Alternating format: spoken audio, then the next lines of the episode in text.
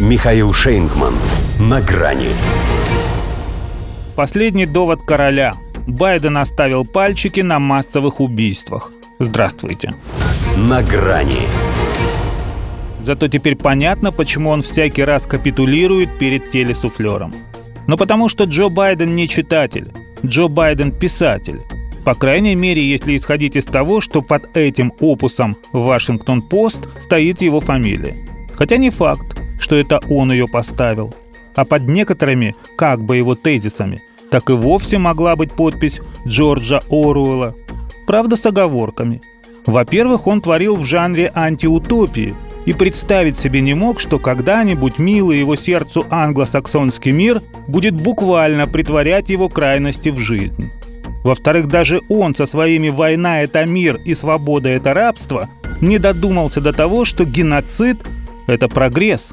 Это президент США слямзил у другого автора, чье единственное, прости господи, произведение в переводе с немецкого на английский звучит как «My Struggle». Разница в том, что тот тогда еще только собирался на ярмарку, а этого оттуда гонят. Потому и цепляется за любую возможность, чтобы задержаться – в момент, когда столько насилия и страданий на Украине, в Израиле, Газе и многих других местах, мы не должны забывать уроков времени и нашей истории, из большой трагедии и потрясения может получиться огромный прогресс. Бывает и таким, последний довод короля. Что делать, если пушек его уже недостаточно, чтобы произвести сильное впечатление – даже на собственный Конгресс, на который он и пытается воздействовать печатным словом, чтобы отстегнул, наконец, ему денег на насилие и страдания. Ну, в смысле, на прогресс. Не только на Ближнем Востоке, но и на Украине. Хотя он был бы гораздо конкретнее, если бы обошелся одним лишь заголовком «США не отступят от вызова Путина и Хамас. Джо Байден». Звучало бы как лозунг. А так это похоже на пакет из ЦУМа. По названию пафосно, а глянешь внутрь – понты дешевые. Старческое брюзжание, потасканный политический скарб и скорбь по потерянной исключительности. Но на статью он себе наговорил. И Уголовного кодекса тоже. Все есть. Опись, насилие и страдания на Украине, в Израиле, Газе и многих других местах.